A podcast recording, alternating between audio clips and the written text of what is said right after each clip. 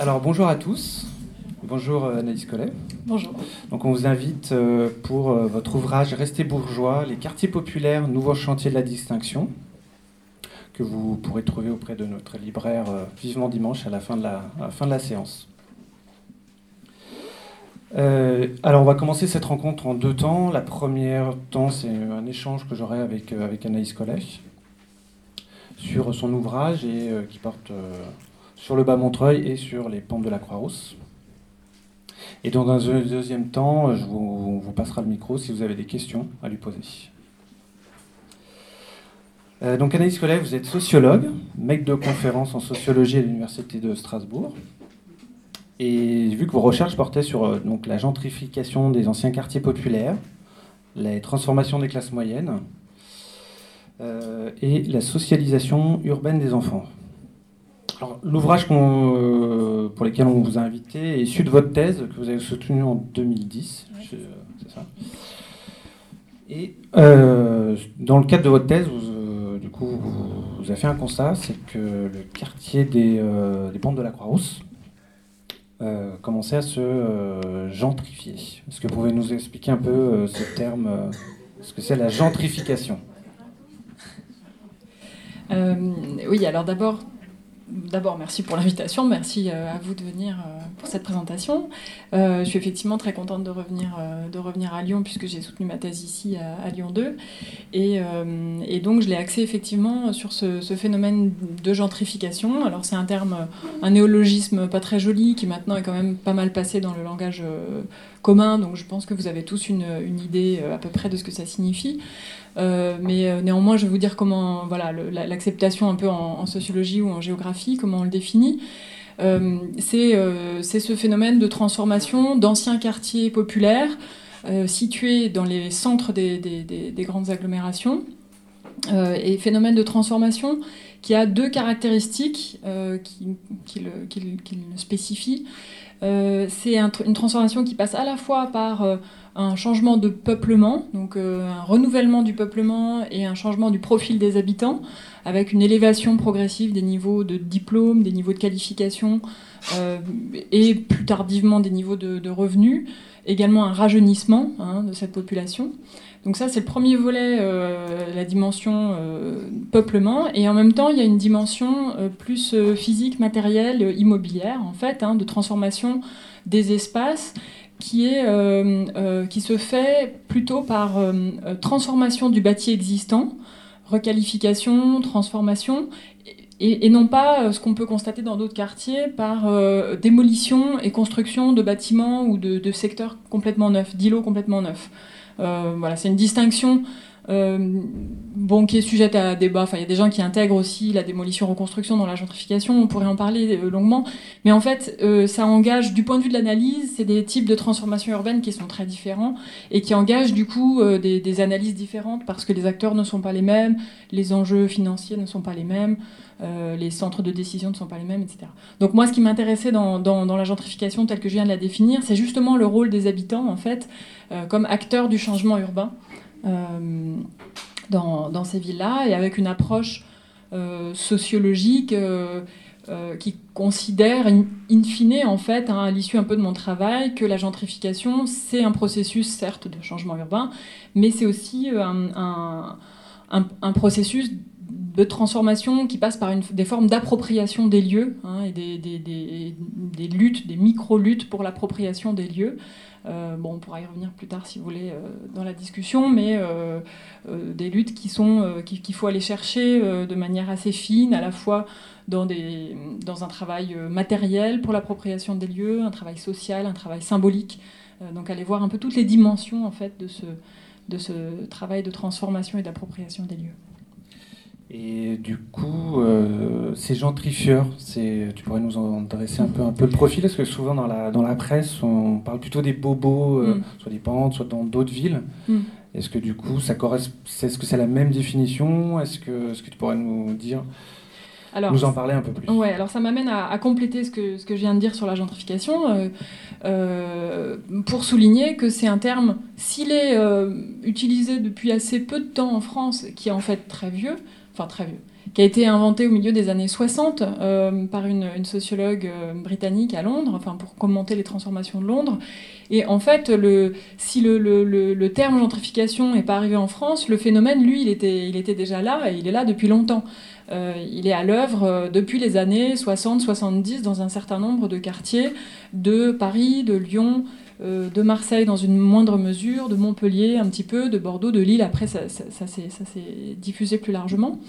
donc, le profil des gentrifieurs peut évidemment pas être ramené à une figure simple et unique, puisqu'il y a des formes de gentrification qui se, succèdent euh, depuis les années 60-70. Et c'est précisément aussi ce qui m'intéressait, notamment en repartant du cas de, des pentes de la Croix-Rousse, où euh, bah, précisément la gentrification est très ancienne. Hein, euh, cette transformation d'un quartier populaire qui était plutôt en déclin démographique, en, déclin économique, au, sortir de la Seconde Guerre mondiale, a commencé à se transformer dans les années 60-70. Et alors que dans d'autres quartiers, comme le Bas-Montreuil en région parisienne, la transformation, alors elle débute pas, euh, pas si longtemps que ça après, mais quand même plutôt euh, dans la deuxième moitié des années 80. Euh, et, et, la, rapidité du phénomène n'est pas la même dans les, dans les deux quartiers. Donc c'est aussi ce qui m'intéressait, c'était de comparer des formes assez différentes en fait de gentrification entre un quartier qui est devenu un petit peu, hein, quand même, les pentes, qui est devenu un peu le paradigme, le cas emblématique de la gentrification à la française, on va dire.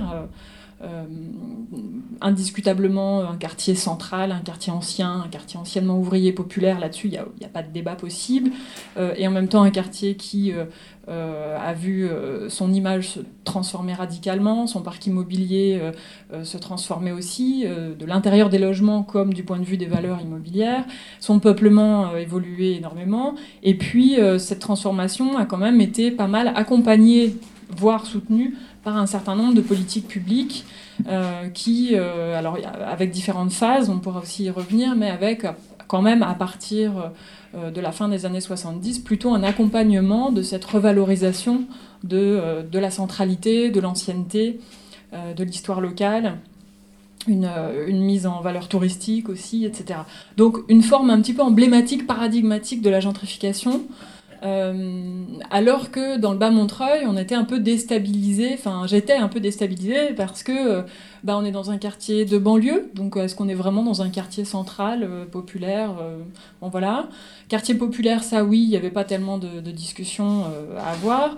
mais un quartier ancien, c'est beaucoup moins clair que dans les pentes, où on a quand même dans les pentes une urbanisation très homogène qu'on peut dater hein, de euh, du tout début du 19e siècle, etc. Dans le Bas-Montreuil, c'est beaucoup plus progressif. L'urbanisation commence qu'à la fin du 19e, elle se fait par, par à coup, elle ne concerne pas toute la ville. Enfin, euh, donc un cas qui était plus difficile à, appréhender, qui correspondait moins au schéma, et aussi du point de vue des politiques euh, publiques, puisque la, la, mairie de Montreuil est restée une mairie communiste jusqu'en 2008, et que l'équipe municipale euh, pour le coup, n'était euh, pas vraiment dans l'idée dans, dans de soutenir le marché immobilier, de euh, mettre en valeur les espaces anciens. de... C'était pas la préoccupation majeure, vraiment, loin de là. voilà. Donc du coup, des cas très, très différents. Donc j'ai pas du tout répondu à la question du coup sur le profil des, des gentrifieurs, mais parce que tu, distingues, bah, j'ai cru dans ton, dans ton ouvrage en tout cas, tu parles des, de ces premiers habitants qui viennent dans les années 70. Mhm. Est-ce que du coup, c'est les mêmes personnes que euh, les personnes qui viennent plutôt dans les années 2000 Est-ce que c'est plutôt le. J'ai cru comprendre que ceux des années 70, c'était plutôt des. Euh, alors, c'était encore un quartier où il y avait beaucoup d'immigrés, il y a euh, encore beaucoup d'ouvriers. Et puis, c'était aussi des gens qui venaient s'installer, les nouveaux venus dans les 70, plutôt des gens politisés. Mhm. Et à l'inverse, j'ai cru comprendre que plutôt dans les années 2000, il y a moins ce, caractère politique. C'est vraiment le fait de s'installer, c'est pas les mêmes motivations. Ouais. Je sais pas si c'est. Oui, ouais, tout à fait. Alors évidemment, sur une durée aussi longue, euh, c'est évident que les profils sont très différents, que les motivations aussi sont très différentes. Euh, pour des effets, euh, enfin à cause d'effets de génération, enfin voilà, on n'est plus du tout dans les mêmes contextes sociologiques, économiques, politiques les, et, également parce que les quartiers en eux-mêmes ne sont pas les mêmes. C'est-à-dire que s'installer dans les pentes en, 2008, c'est pas s'installer dans les pentes en, 70. C'est pas, pas le même paysage, c'est pas le même parc immobilier, c'est pas le même peuplement. Enfin voilà. Donc nécessairement, c'est pas du tout les mêmes choix qui sont faits, c'est pas non plus les mêmes gens, les mêmes profils de gens qui, s'y installent. Alors c'est forcément toujours un peu frustrant et réducteur de faire un peu des, schémas, des types, et euh, les sociologues, on est assez mal vus pour ça, et je le comprends. Donc bien insister quand même à chaque fois sur la diversité hein, des gens que moi j'ai pu rencontrer, la diversité des profils. Euh, néanmoins, c'est vrai qu'on peut dégager un petit peu, j'ai essayé de dégager quand même un peu des figures euh, de, de, gentrifieurs, entre guillemets, c'est-à-dire de, de, ces nouveaux habitants qui viennent s'installer dans ces quartiers et qui ont un profil euh, sociologique un peu plus élevé que euh, le, profil moyen du quartier, on va dire, et qui vont s'investir hein, dans la transformation des lieux. C'est comme ça que moi je les ai euh, définis, identifiés et, abordés. Dans, les pentes de la Croix-Rousse, ceux que moi j'ai pu rencontrer, avec un biais énorme qui est que je les ai rencontrés dans les années 2000, donc c'est-à-dire qu'ils étaient encore là, donc tous ceux qui sont passés par les pentes et repartis, je ne les ai pas rencontrés, donc euh, c'est un biais énorme. Enfin en tout cas ceux qui sont arrivés dans les années 60, 70 et que j'ai pu rencontrer, euh, euh, venait clairement, euh, comment dire, essayé d'enlever de, un petit peu toutes les images qui se sont stratifiées depuis sur, sur le quartier et de voir, de, les replacer dans la situation dans laquelle ils étaient de chercher un logement. La motivation première, elle était extrêmement prosaïque, c'était un quartier pas cher du tout, du tout, du tout. Voilà, donc c'était la question de l'argent. mais ce qui est intéressant, c'est que ces logements peu chers euh, ont été, euh, comment dire, ont attiré une population effectivement en cours d'études ou qui venait d'être diplômée ou qui avait commencé plus ou moins sa vie active mais euh, qui souhaitait pas encore forcément s'engager dans la vie de famille, dans la carrière de manière, comment dire, stable, définitive, on va dire. Euh, et euh, avec des. Assez souvent, hein, les gens que j'ai rencontrés euh, se sont installés dans les pentes à un moment de, de, rupture ou en tout cas de volonté de mise à distance du milieu d'origine. prise de distance du milieu d'origine, qu'il soit la, la, bourgeoisie lyonnaise traditionnelle, que ce soit les classes populaires et, et la banlieue populaire dans laquelle on a grandi, que ce soit euh, d'autres fractions, en fait, hein, soit des classes populaires, soit de la bourgeoisie, mais euh, une volonté d'expérimenter de, pour soi-même et puis éventuellement aussi collectivement. donc c'est là que la dimension politique apparaît. Mais déjà rien que pour soi-même, d'essayer de se redéfinir un petit peu à distance de la famille d'origine. Euh, ça, c'est pas une spécificité des Croix-Roussiens, c'est euh, en fait quelque chose évidemment euh, très lié à cette période-là des années 70, qui est, qui est aussi la période de consolidation de la jeunesse comme un âge social. Hein, vous savez que les, âges de la vie ont une dimension euh, sociale très forte, que euh, l'enfance n'a pas toujours eu euh, le statut qu'on lui confère aujourd'hui. de même pour la jeunesse, en fait, Olivier Galland, qui est, spécialiste de ces questions-là, a bien montré que c'est un âge social qui, est pas, qui, qui, apparaît déjà avant, mais qui se consolide vraiment dans les années 60-70 avec la démocratisation d'accès à l'enseignement supérieur et la condition étudiante hein, qui se qui se consolide vraiment à cette époque-là, avec les mouvements politiques euh, de ces années-là qui vont forger aussi une génération au-delà de la génération strictement euh, socio-démographique par, par, année de naissance, disons, une, une génération euh, historique, voilà, qui, qui, vit des choses en commun. et donc, et, et, Olivier Galland définit aussi cet âge social de la jeunesse comme un âge de redéfinition de ses propres aspirations, de sa propre trajectoire et de, possibilités comme ça de, voilà, de, de, mettre à distance un peu les origines sociales pour euh, se choisir euh, une voie, avec toutes les forces de rappel qu'on connaît aussi en sociologie, mais euh, voilà. Et donc c'est vrai que les, gens que j'ai rencontrés se, se, trouvaient souvent dans ce type de situation, de volonté de mise à distance et de volonté aussi d'expérimenter des nouvelles formes d'habitat, euh, de, vie. Euh, un certain nombre, enfin certains euh, étaient en, rupture, hein, avaient déjà en fait, s'étaient déjà engagés dans une vie professionnelle, familiale, etc. Et puis en fait étaient en rupture sentimentale, familiale et ou professionnelle et venaient essayer de redémarrer quelque chose dans le quartier. D'autres étaient tout jeunes hein, et, voulaient aussi s'extraire de leur milieu pour vivre leur propre vie. Voilà, donc ça c'est un, profil, un premier profil très très euh, assez, assez typique et qui effectivement se prolonge par euh, des formes d'expérimentation euh, collective qui s'inscrivent dans les mouvements politiques des années 60-70, essayer de, de, vivre, de changer la vie au, quotidien, essayer de d'inventer des nouvelles manières de vivre euh, à plusieurs, euh, euh, en, union libre, avec une place redéfinie pour les enfants, une plus grande ouverture de la cellule familiale sur l'extérieur, des, formes de, de, oui, d'ouverture sur l'espace public, des redéfinitions des modes de consommation, des, cette, cette génération-là, en fait, du coup, ce qui l'intéresse dans le quartier, et ce à quoi j'ai essayé d'être attentive, c'est pas tant euh, ce qu'on a vu par la suite, le quartier populaire, le quartier militant, le quartier. Parce que ça, c'est pas encore vraiment le cas à l'époque. Ce qui l'intéresse, c'est que c'est un quartier pas cher, que c'est un quartier où il y a beaucoup de, logements euh, ou de locaux disponibles, en fait. Euh, il faut avoir en tête que le déclin démographique des pentes a été extrêmement rapide entre. Du coup, mes, dates, voilà, entre 62 et 82, le premier arrondissement de Lyon perd 45% de ses habitants, quasiment la moitié. Donc c'est énorme comme, déclin démographique, et donc avec ce qui s'ensuit comme euh, logements vacants, locaux vacants, dont possibilité de s'installer pour trois fois rien, euh, ou même pour zéro, hein, dans toutes les formes euh, d'occupation illégale qu'on peut connaître.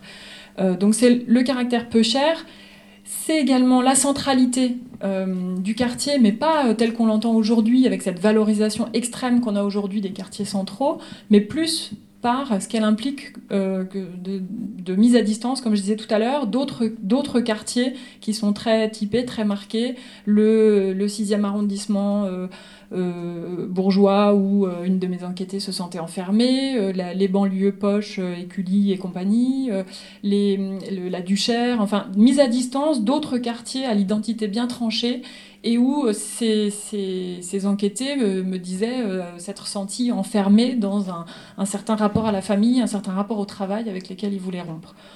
Euh, et puis euh, enfin, le caractère populaire du quartier, bon, c'est un mot sur lequel j'ai essayé de travailler parce qu'en fait, il est très polysémique, il se promène et il veut dire plein de choses. Donc euh, beaucoup disaient oui, c'était un quartier populaire, donc ça nous plaisait, c'était sympa, etc. En fait, le caractère populaire, il était évidemment réel du point de vue du peuplement, hein, avec des classes populaires très présentes. Mais en fait, dans le vocabulaire, quand j'essayais de, leur, de leur faire préciser ce qu'ils voulaient dire, ça renvoyait beaucoup aussi à un caractère un peu permissif. C'est-à-dire que c'était un, quartier, euh, me semble-t-il, hein, moi je ne l'ai pas vécu moi-même, mais des entretiens que j'ai pu faire, un quartier dans lequel il y avait la possibilité, euh, il n'y avait pas trop de normes sociales fortes qui s'imposaient, pas trop de contrôle social fort, et donc ça permettait aussi euh, toutes ces modes de vie alternatifs, ces expérimentations dont on a parlé. Voilà un petit peu pour le, profil de cette première génération un peu matricielle, on va dire, dans les pentes. Et du coup, cette première génération a donné une autre image des pentes? Voilà, et alors cette, donc cette première génération qu'on retrouve un petit peu dans le bas Montreuil aussi, même si euh, comme la gentrification commence de manière un peu plus tardive, les gens arrivent plutôt euh, non pas à 20-25 ans, mais à 30-35, donc un peu plus déjà engagés dans des vies de famille, etc. C'est une génération, comme je l'ai dit, qui est aussi politisée euh, bah, par le fait que quand on était étudiant dans ces années-là, c'était difficile de ne pas avoir à... Enfin là, il fallait se positionner, quoi. Ce qui est vraiment plus le cas aujourd'hui. Donc, euh, euh, et, donc par, par leur présence dans le quartier, par ces, ces manières de vivre, ils vont effectivement d'abord changer tout simplement l'image sociale par, par leur présence même, mais aussi par tout un tas de petites formes de... comment dire de mise en, récit du quartier. Euh, alors, euh, les, militants sont des, agents assez actifs hein, de la, de la, d'une mise en récit du quartier, notamment puisque euh, dans les pentes, ils vont puiser dans l'histoire locale, dans l'histoire ouvrière, qui, était, qui est déjà connue à l'époque, mais qui vont contribuer à faire connaître, et, à, valoriser en fait hein, cette histoire des canuts, des révoltes, des premières coopératives, etc., qui donne une sorte d'assise et de légitimité et par, par une, enfin, en établissant une filiation en fait entre leur propre euh, mobilisation et, euh, et, ces mouvements appartenant au passé. Hein, et ça, ça ancre dans dans le, passé et ça donne une, une légitimité légitimité et une sorte de label en fait. Hein. la Croix-Rouge va devenir une sorte de label comme on peut le voir, puisque le, le, terme canu notamment est réutilisé après un peu à toutes les sauces comme, comme, un, comme un label de cette, de cette filiation, de cette continuité qui reste en fait à chaque fois à définir hein, concrètement. Mais, euh, donc il y a tout, il y a ce travail, ce travail, enfin ce, travail, c'est un grand mot, mais cette opération symbolique en fait de, de, travail sur l'histoire locale qui est aussi, euh, euh, comme, comme partout, comme dans tous les espaces urbains, un travail un peu sélectif. C'est-à-dire qu'on ne retient de la mémoire, euh, enfin de l'histoire des lieux, que euh, ce qui fait écho à ses propres préoccupations, à ses propres valeurs, intérêts, etc. Ils choisissent quelques pans de l'histoire, tu veux dire, de, voilà. des pans de la Croix-Rousse. Ils ne choisissent pas forcément euh, ce qui pourrait leur pas leur convenir dans... Oui, voilà, il y a un travail comme ça sélectif qui s'opère. Euh, euh, par exemple, moi, c'était important pour moi de lire euh, des, travaux d'historiens et de, de, voir, par exemple, que cet épisode Canu, cette, cette phase où les pentes ont réellement été cette ruche ouvrière qu'on raconte, c'est une phase qui est assez courte en réalité et que dès la fin du 19e, c'est, la, la, la, fabrique de soieries dans les pentes, elle a périclité et qu'avant la Première Guerre mondiale, si je m'en tiens au travail hein, des, des, historiens, c'était plus un quartier où on travaillait en fait. Hein. C'était un quartier où on dormait et où finalement euh, c'est devenu un quartier plutôt d'employés de commerce, d'employés euh, euh, d'employés du, tertiaire, du tertiaire, d'administration, etc. Et toute cette, première moitié du XXe siècle intéresse à peu près personne. Enfin, c'est, voilà, là, il se passe plus rien de très marquant ou de très intéressant du point de vue des militants. des divers mouvements de gauche, on va dire. C'est ça que je veux dire par histoire sélective c'est quelque chose qui est, encore, qui est plus facile à, attraper, à saisir encore dans le bas Montreuil, euh, ce rapport sélectif à l'histoire, puisque euh, à Montreuil, il y a vraiment euh, un, passé, un passé ouvrier populaire qui est, qui est très vaste et, peut-être plus, diversifié. Alors, je suis peut-être moi-même victime hein, de, du, de, bah, y a beau, de l'image des pentes. mais d'usines, tu disais dans, ton ouvrage. C'est vraiment dans le, bas Montreuil était vraiment un espace de production, un espace de travail euh, en usine jusque dans les années 70. Donc c'est aussi un passé qui était beaucoup plus proche, euh, plus, présent en fait, hein, et qui l'est encore euh, aujourd'hui. c'est aussi un quartier où il y avait énormément de travailleurs immigrés. Euh, qui, euh, qui travaillaient soit dans les, les, petites usines du Bas-Montreuil, qui sont plutôt des, des, plutôt des, usines de taille modeste, euh, dans la mécanique, la chimie, le travail des cuirs, des peaux, etc., ou qui travaillaient dans des plus grandes usines du, du nord de l'agglomération. Un, un, flux continu aussi de, de, de migrants primo-arrivants, originaires notamment du, du Mali, des, en fait, et, puis euh, également une population portugaise, espagnole, italienne, là depuis longtemps. Donc une, une grande diversité aussi de, euh, cette, de ces classes populaires déjà là. Et donc là, c'est assez facile de voir comment, dans le, la, manière dont les gentrifieurs s'approprient le quartier, ils font un travail sélectif en fait de, de, mémoire, ne gardant que les choses qui leur plaisent, qui leur parlent.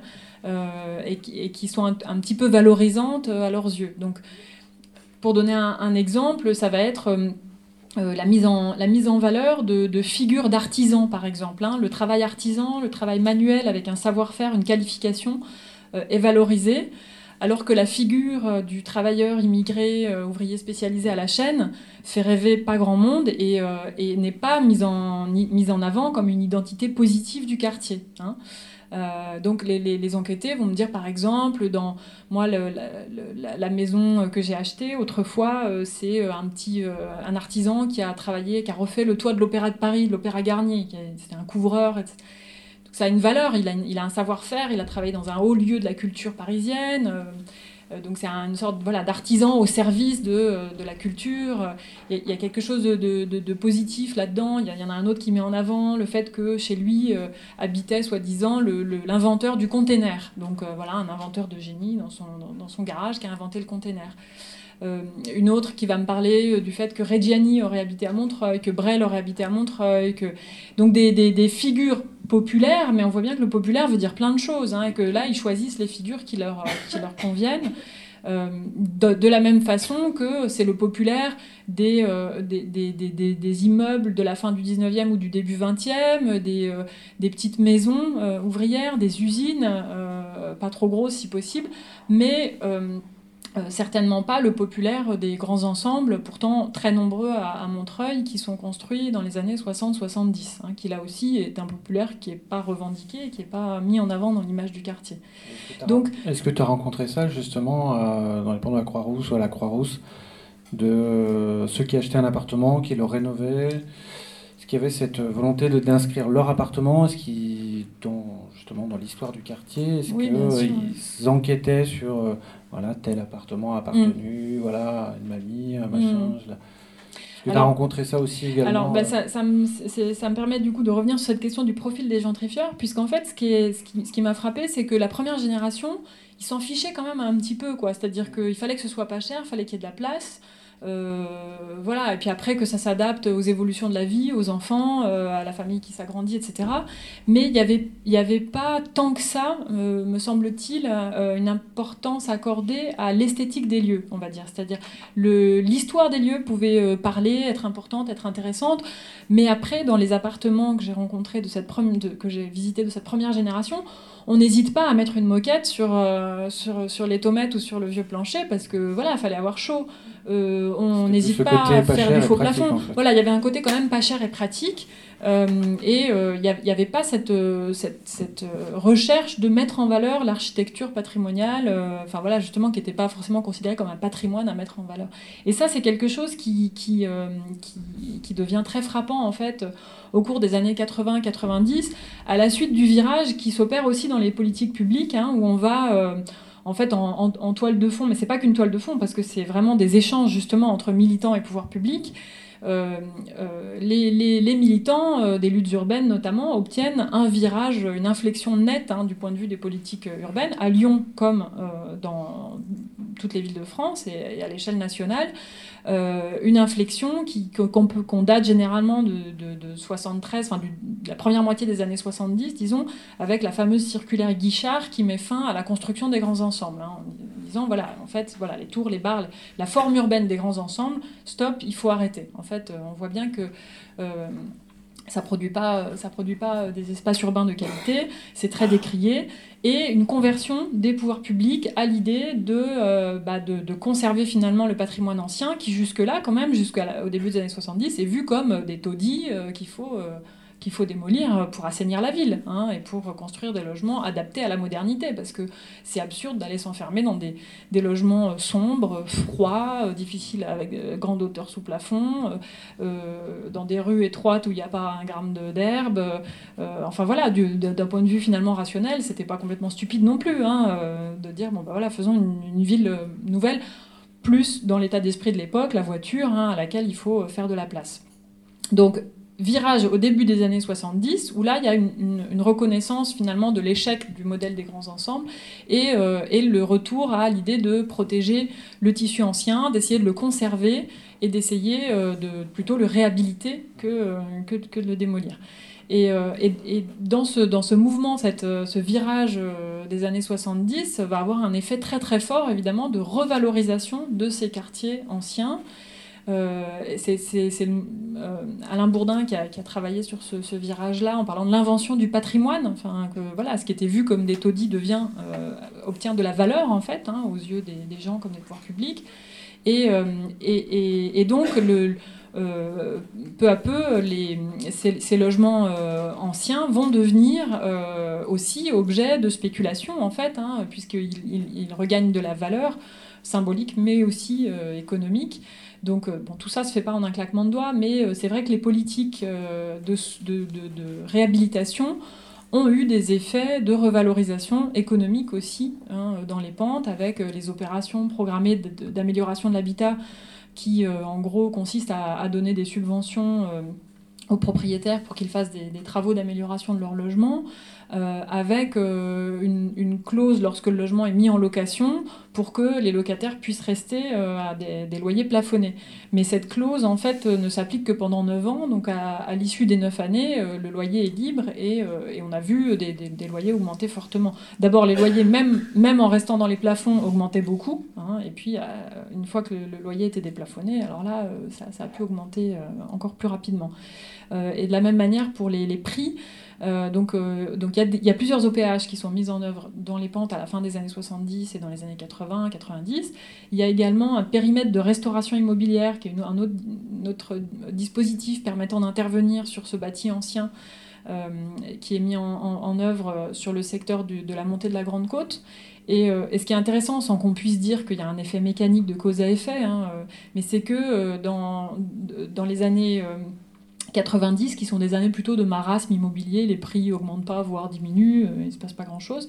Il y a un enfin, quelques tout petits secteurs à Lyon où il se passe des choses, et il y a dans les pentes le secteur de la montée de la Grande Côte qui voit ses prix augmenter de 40% alors que c'est le marasme ailleurs. Donc il y, a, quand même, euh, voilà. Et puis euh, les, acteurs de l'époque hein, euh, disent bien que la logique à ce moment-là, c'était de remettre sur le marché, je cite hein, une de, mes enquêtés qui était urbaniste à l'époque, remettre sur le marché un quartier qui en était sorti depuis trop longtemps. Donc il y avait vraiment l'idée que ce quartier était en décrépitude totale parce qu'il n'attirait personne euh, pour faire des investissements immobiliers et que le, bâti, euh, les logements, à un moment donné, il faut bien investir dedans parce que sinon ça se casse la figure. Et donc euh, il fallait voilà, remettre ce quartier sur le marché. Donc bah, ils ont fait ce qu'il fallait pour et ça, ça, a marché dans les proportions qu'on connaît aujourd'hui. voilà, et donc dans ce mouvement de, de, de, de revalorisation de l'ancien, il y a cette, figure effectivement du logement canu hein, qui est venue prolonger en fait comme matérialiser cette histoire locale, cette histoire des, euh, spécifique en fait qui à la fois euh, qui renvoie à la fois à l'histoire politique militante des pentes et qui en même temps donne comment dire est très spécifique à Lyon et à ce quartier aussi en particulier. Donc qui donne une identité locale forte et qui est devenu du coup un bien immobilier euh, typique, typifié, hein, avec ses, codes, enfin voilà, avec le sol en tomate, les, les poutres euh, à nu, enfin vous connaissez ça mieux que moi. Du coup, les, les, canuts que tu as, les, les canuts que tu as visités justement de nos habitants, tu dis, c'est vraiment euh, standardisé quoi. Voilà, il y a la mezzanine, il y a la ils ont refait dans les mêmes goûts. Quoi. Ben, c'est vrai que euh, euh, lorsqu'ils me racontent leur, euh, leur, recherche immobilière, donc ça c'est plutôt ceux qui arrivent dans les années 2000, hein, qui eux ont très fortement en tête, ça commence dans les années 90 et puis après dans les années 2000, ont assez fortement en tête ce type de bien.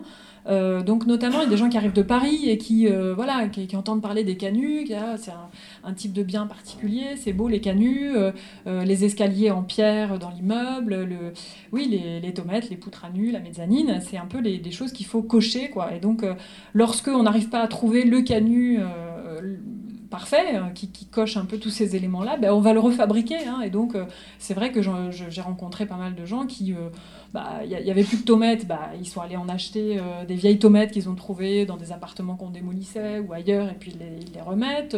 Des planchers en chaîne qui sont en fait changés d'étage, changés de pièces, euh, qui sont plus du tout les planchers d'origine, mais qui sont des vieux planchers, donc ils ont une valeur comme ça euh, historique des, poutres qu'on va, qu'on va, qu'on va sabler euh, alors que ça a un coût extrêmement élevé et qu'une fois que c'est sablé, que les murs aussi sont mis à nu, que les pierres sont mises à nu, c'est magnifique euh, à nos yeux avec notre, nos, critères esthétiques actuels. Mais les gens, les enquêtés me disaient bah, du point de vue de l'insonorisation, en fait, ça craint, euh, c'est, on, est peut-être allé un petit peu trop loin. Enfin voilà. Donc en tout cas, il y a une recherche de, ce, de, de, la perfection de ce bien immobilier particulier qui est qui est assez, euh, assez frappante.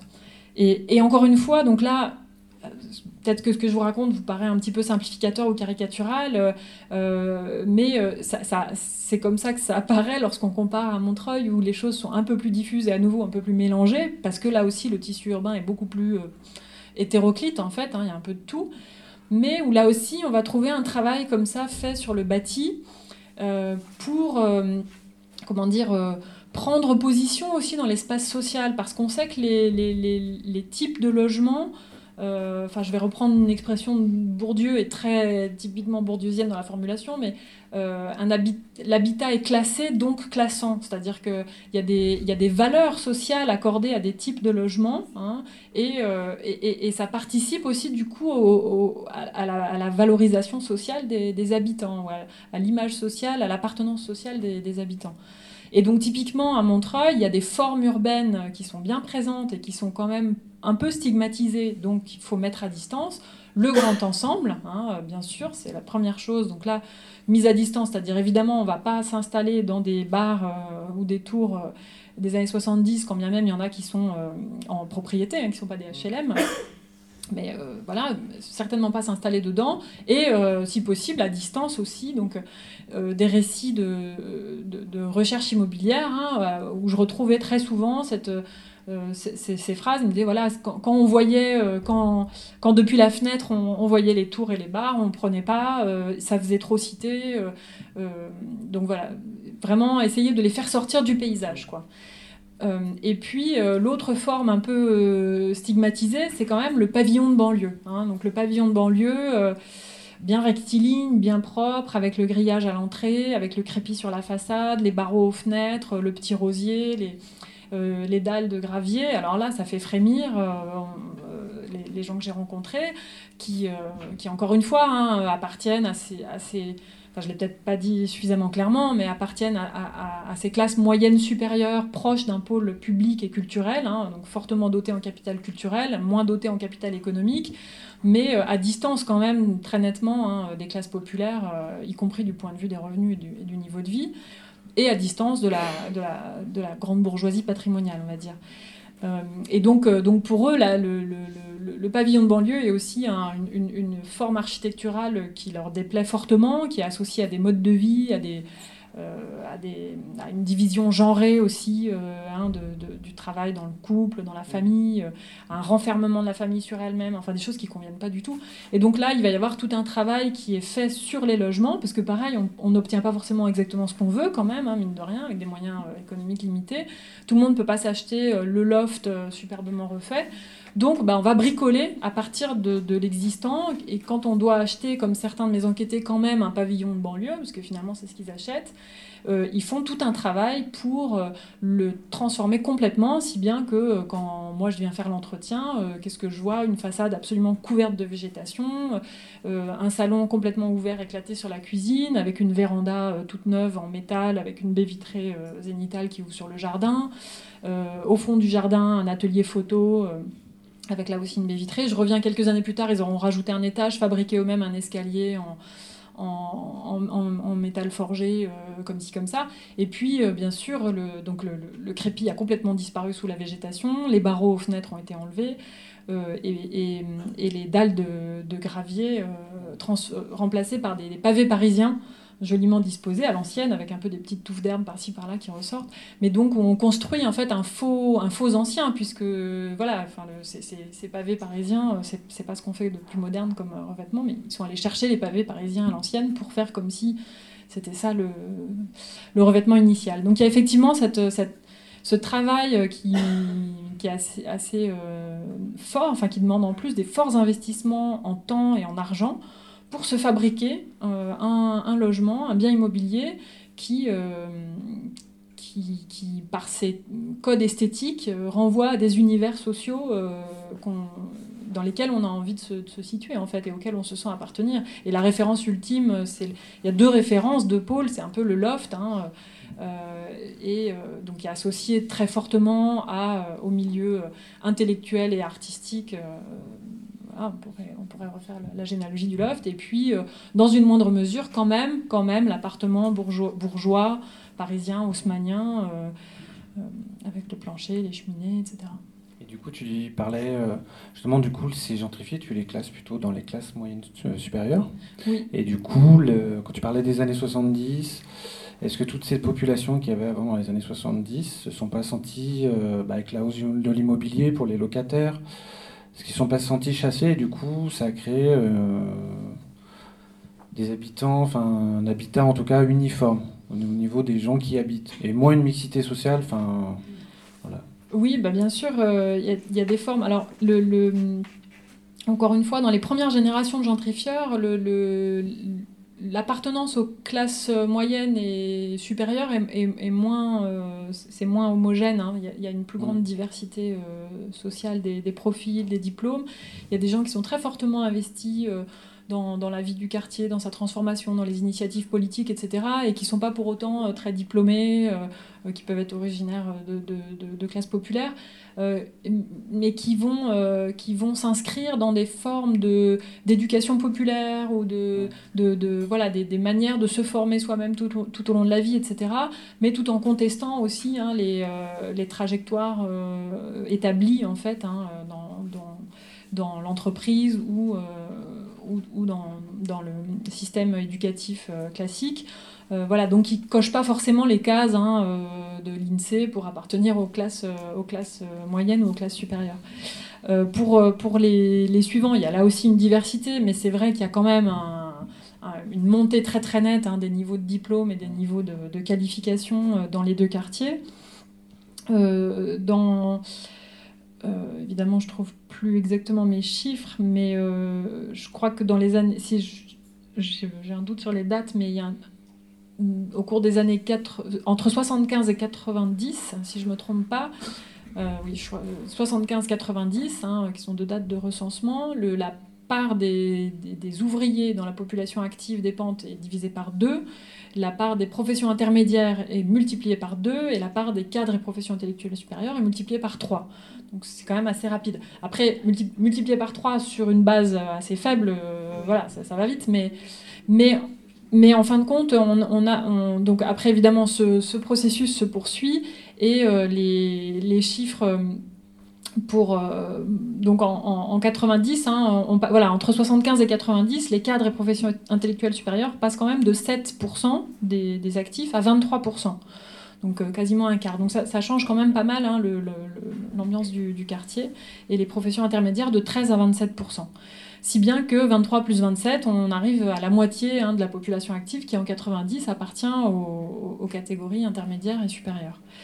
Euh, donc oui, il y a des formes euh, évidemment de, de, dépossession, euh, d'abord de, l'histoire du quartier. Enfin, certains peuvent se sentir dépossédés ou envahis par ces formes alternatives, hein, ces, manières alternatives de parler des lieux hein, qui qui correspondent pas forcément à la manière dont les classes populaires, là depuis très longtemps, voyaient leur quartier.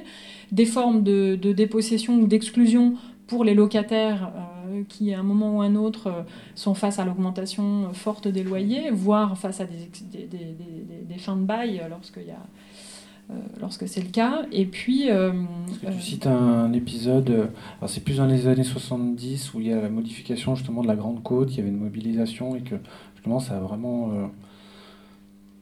ça a vraiment amené voilà, à prendre conscience que le quartier changeait vraiment. Enfin, même maintenant, on s'en rend compte. Hein, il y a plus de rues piétonnes, il y a beaucoup plus de, commerces, vraiment deux fois très spécialisés.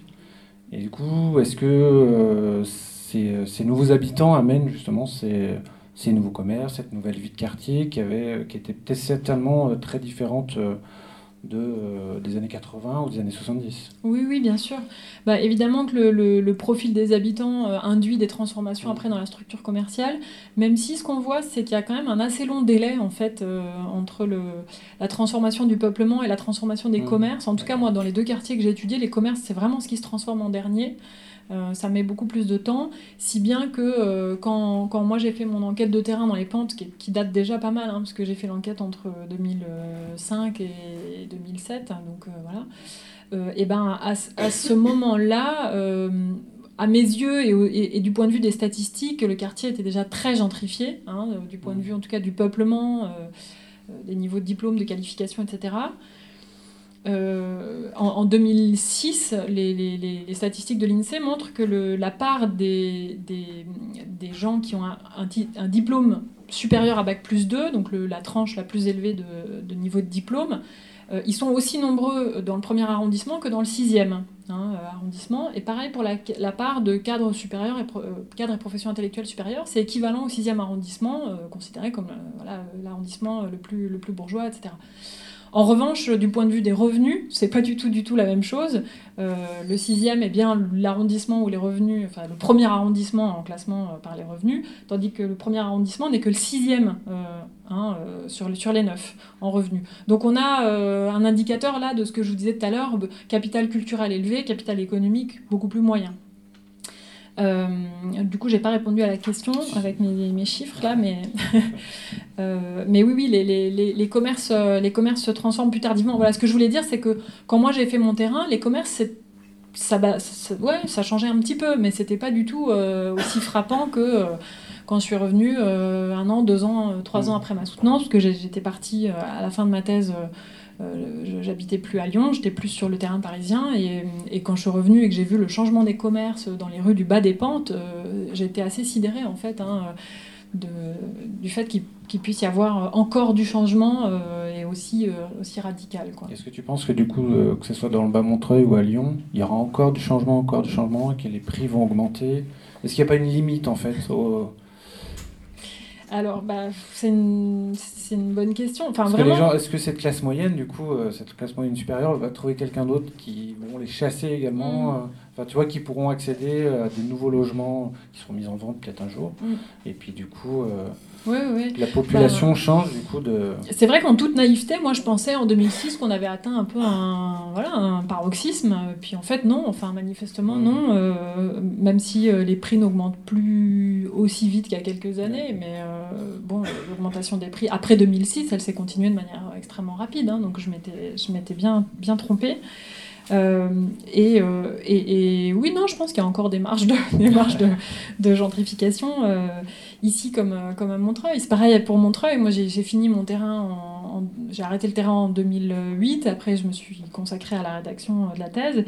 Et, et en fait, quand maintenant je fais des, des, présentations aussi, mais après, voilà, on va échanger. Vous allez me dire aussi votre, votre ressenti par rapport à tout ça et au caractère daté peut-être de ce que je vous raconte. Mais quand je fais mes présentations devant des Montreuillois, ou, ils me disent bon bah ok tout ce que tu viens de raconter euh, on est d'accord euh, ça ressemble effectivement à ce qu'on perçoit à ce qu'on a compris à ce qu'on a vu etc par contre nous on va te raconter le dernier épisode parce que en fait ça a quand même beaucoup changé encore depuis la fin de, l'enquête donc, euh, donc non, ça, ça, évolue encore très très vite. Avec la crise des subprimes vers 2008-2009, je m'étais dit, ah tiens, peut-être qu'il va y avoir une inflexion dans le marché mmh. immobilier. Puis en fait, si on regarde la courbe des prix, non seulement les, les, prix, euh, enfin voilà, il y a une légère baisse en 2009, mais non seulement ça a recommencé à croître, mais encore plus vite, la pente euh, de l'augmentation des prix est encore plus rapide entre 2009 et 2012. Et du coup, est-ce que ça se déporte sur d'autres quartiers? Par exemple, les personnes qui voudraient habiter dans les Pentes ou à la Croix-Rousse, qui ont un certain budget, qui voudraient acheter, est-ce qu'ils vont pas se déporter justement dans des quartiers qui étaient comme dans les pentes euh, Si, si, bien sûr. on voit par exemple le 7e arrondissement qui commence. Euh, bien sûr, bien sûr, oui, c'est un mouvement. Jean Massé, enfin il y a plein d'autres endroits de toute façon. Oui, dans le 9e. Euh, dans le 9e, Autour de Valmy, etc. Oui, bien sûr.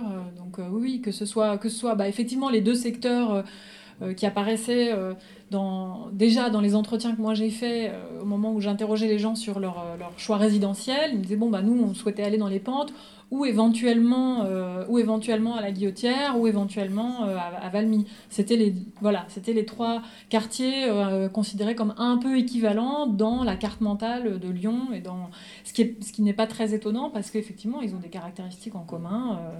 Euh, voilà, un quartier anciennement euh, ouvrier et populaire, euh, avec en même temps une assez forte centralité, une bonne desserte en transport en commun, des, logements plus accessibles que dans les autres quartiers comparables, et puis et tous les attraits du centre-ville quoi, en termes d'équipement et de commerce. Donc, donc c'est pas surprenant. Et puis en région parisienne, ça se voit, ça se voit très très fort aussi, hein, le, déport de ce mouvement de gentrification vers les autres communes de la, de la proche banlieue. Euh, mais, euh, en quelque sorte, comme, enfin, ce que j'avais déjà repéré à Montreuil comme étant un facteur fort de frein de la gentrification, c'est-à-dire le fait d'être en banlieue, dans le 93, donc avec à la fois une réalité euh, urbaine, sociale et politique quand même très différente et des images extrêmement fortes et qui n'ont fait que se renforcer dans les années 90 euh, et 2000 hein, sur euh, cette, euh, la constitution, la cristallisation de ce problème des banlieues, les banlieues comme quartiers sensibles, etc. Ça, joue quand même un, rôle de frein assez puissant dans, dans, dans, les communes du 93 qui sont plus au nord que, que Montreuil. Donc, donc voilà, donc oui, non, alors il y a des, le Pré Saint-Gervais, voilà, c'est gentrifié, euh, Pantin, ça va à toute vitesse. Euh, a un peu, c'est un peu plus lent à Bagnolet pour des raisons diverses. c'est voilà, ça a du mal à franchir au-delà de Pantin, Aubervilliers, qui est quand même une des villes les plus pauvres du département et donc de France. Saint-Denis, où il y a un foyer parce qu'il y a un centre ancien, là aussi, qui est patrimonialisable et patrimonialisé en partie. Euh, donc euh, voilà, c'est aussi une question de bâti, hein, et donc si on voit que des grands ensembles, bah, c'est répulsif. Euh, si on voit qu'il y a du logement ancien, réhabilitable, voilà, il y, y, a du potentiel, mais, mais il faut surmonter des, des, appréhensions pour les gentrifieurs qui, en région parisienne, sont beaucoup d'anciens parisiens. Pas forcément originaires de Paris, mais qui, venus de province, se sont installés dans Paris, et de Paris ont eu du mal à, se dire bah, on est venu à Paris et c'est pour vivre en banlieue, euh, non merci. le, passage, le passage à la banlieue est, difficile pour tous les gens que j'ai interviewés à Montreuil. Et est-ce que tu penses, euh, je ne sais pas si tu connais le quartier de la Duchère un petit, peu. Ils ont fait un gros travail justement pour abattre ces tours. Est-ce que tu penses que du coup, un quartier comme ça pourrait se gentrifier, même si c'est assez loin quand même du centre-ville? Est-ce que voilà Vraiment, Gérard Collomb disait qu'il luttait contre la gentrification, mm. qu'il essayait d'amener plus de mixité sociale. Mm. Et du coup, ce quartier, en feuilletant un petit peu, euh, me semblait un peu. Euh, voilà. Il y avait quelques éléments que je peux retrouver dans ton enquête. Est-ce que tu penses que. ou de ton expérience euh, à Paris ou dans d'autres communes Est-ce que tu penses que le fait d'avoir un quartier qui n'était pas désirable, parce que mm. ça, ça revient souvent dans, le, dans ton enquête, est-ce que tu penses s'il y a des nouveaux habitants qui arrivent à recréer une histoire un plus désirable d'un quartier, est-ce qu'il y a, ça pourrait euh, apporter une autre. voilà. Est-ce que ça change la physionomie d'un quartier euh En fait, euh, bon, la Duchère, il n'y a pas du tout le même patrimoine urbain, architectural, que dans les quartiers anciens qu'on vient, mmh. de, vient de mentionner. Donc ça me paraît plus difficile d'avoir des formes de gentrification à proprement parler. Après, ce que je trouve intéressant, c'est euh, de voir dans la gentrification euh, un processus vraiment euh, de, revalorisation symbolique, donc qui arrive aussi un peu à faire feu, pas de tout bois, mais comment dire, à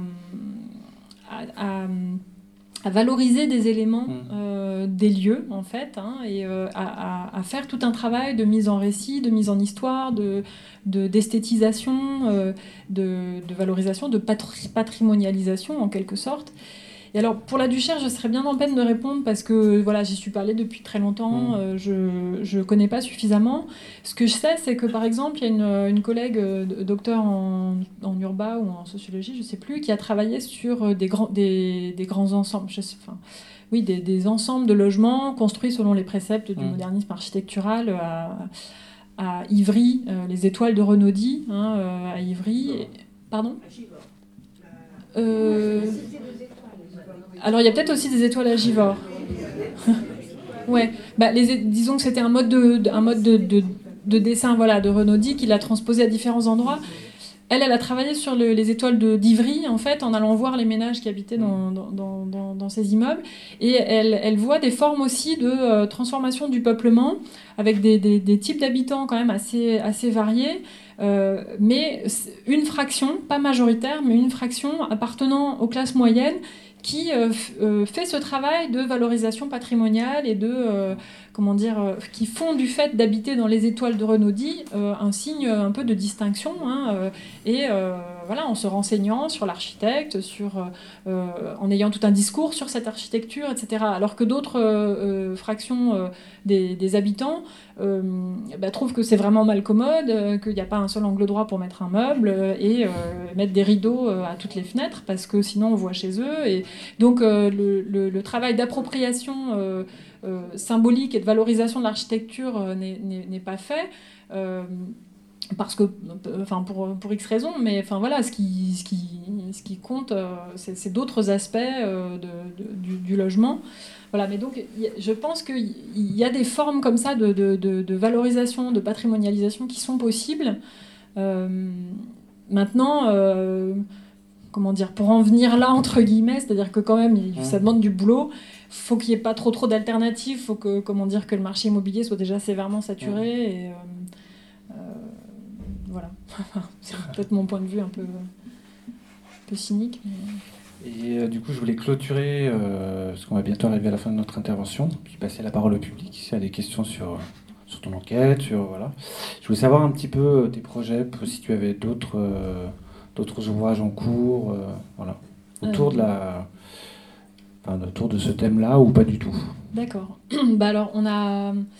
Sur ce thème-là, en fait, on, a, on, s'est rendu compte que, bah, c'est pas du tout. Euh, mon travail n'a rien de, d'exceptionnel et qu'en fait, dans les années 2000, il y a eu euh, plusieurs thèses qui ont été menées simultanément par des jeunes euh, docteurs comme moi sur ce sujet de la gentrification qui est un peu monté comme ça, comme un sujet à la mode, on va dire. Euh, et donc on s'est réunis euh, à, 6 pour faire un ouvrage collectif euh, rassemblant, voilà, confrontant nos terrains pour aller au-delà justement des cas, cas de chacun.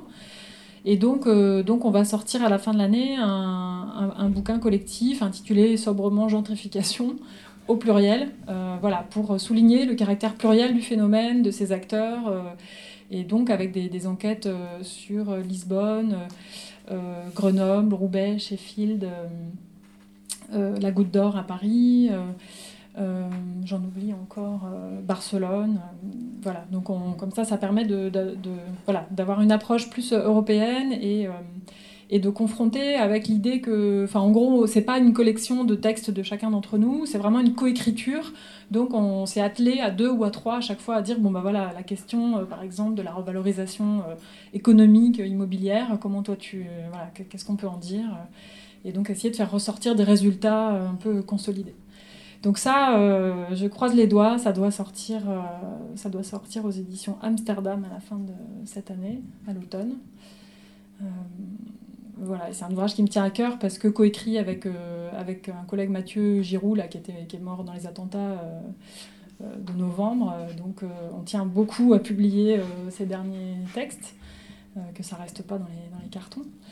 Et puis des travaux en cours. Alors on a un bouquin en cours sur, les bobos, le, mot bobo, en fait, la catégorie. Parce que moi j'évite pas mal de l'utiliser, mais on peut pas faire comme si elle n'était pas là. Et donc en fait, euh, ce qu'on a cherché à, faire avec des collègues, c'est euh, à l'appréhender justement comme un mot, comme une catégorie, et voir comment, comment elle est utilisée, pourquoi elle est utilisée, qu'est-ce qu'elle désigne. Euh, voilà, donc ça c'est un travail qui est, qui est encore en cours d'écriture. J'espère que ça va bientôt déboucher, mais donc par exemple avec un collègue qui avait lui travaillé en thèse sur les plus la géographie électorale, euh, on, a, on, a, regardé comment le terme euh, bobo est utilisé euh, dans, dans la presse et, et notamment par, par la, classe politique. Et donc, voilà, on, on, met en évidence, enfin, on, voit, on, s'est rendu compte hein, qu'il y a vraiment une sorte de droitisation très forte hein, de l'usage du terme bobo qui, qui sert aujourd'hui un peu de punching ball à, la droite euh, et, qui permet à cette droite de se réclamer à bon compte euh, du peuple, juste en disant on est contre les bobos, donc mécaniquement on serait du côté du peuple. Et puis jouer un peu de cet effet de cet effet repoussoir en, prêtant aux bobos tout un tas de travers qui du coup dessinent en creux une, des classes populaires qui elles seraient très voilà vertueuses, enfin voilà qui ont, qui ont des caractéristiques positives. Voilà. Et puis un, autre travail plus en chantier sur effectivement les enfants dans la ville, que, que je mène avec deux collègues de Lyon, euh, Isabelle Malon et Jean-Yves Vautier, et puis une collègue de Paris. Où là, on s'intéresse à la manière dont les enfants euh, euh, se représentent la ville, mais aussi comment ils acquièrent, comment ils acquièrent leur, leur autonomie et leur, leur, leur, propre rapport à la ville, en fait, et puis comment grandir ici ou là les façonne aussi en retour. Voilà, quelques-uns des travaux, un chantier encore sur les, villes en déclin pour justement arrêter de se, concentrer uniquement sur les, sur les grandes agglos euh, en gentrification et donc euh, peut-être un travail là sur la périphérie de Dunkerque qui commence. voilà. Bah, merci bien. Maintenant, je vais vous laisser un peu la parole. Ma collègue fera circuler le micro. Bonjour. Bonjour. Moi, j'habite à la Croix-Rousse depuis 20 euh, ans, donc j'ai vu aussi une partie de, de la Croix-Rousse évoluer. Et ce qui m'a toujours étonné, c'est le, le nombre incalculable de, locaux en raid de chaussée. Déjà dans les années 95, il y en avait beaucoup, ils étaient déjà peu exploités, enfin il y avait peu d'activité.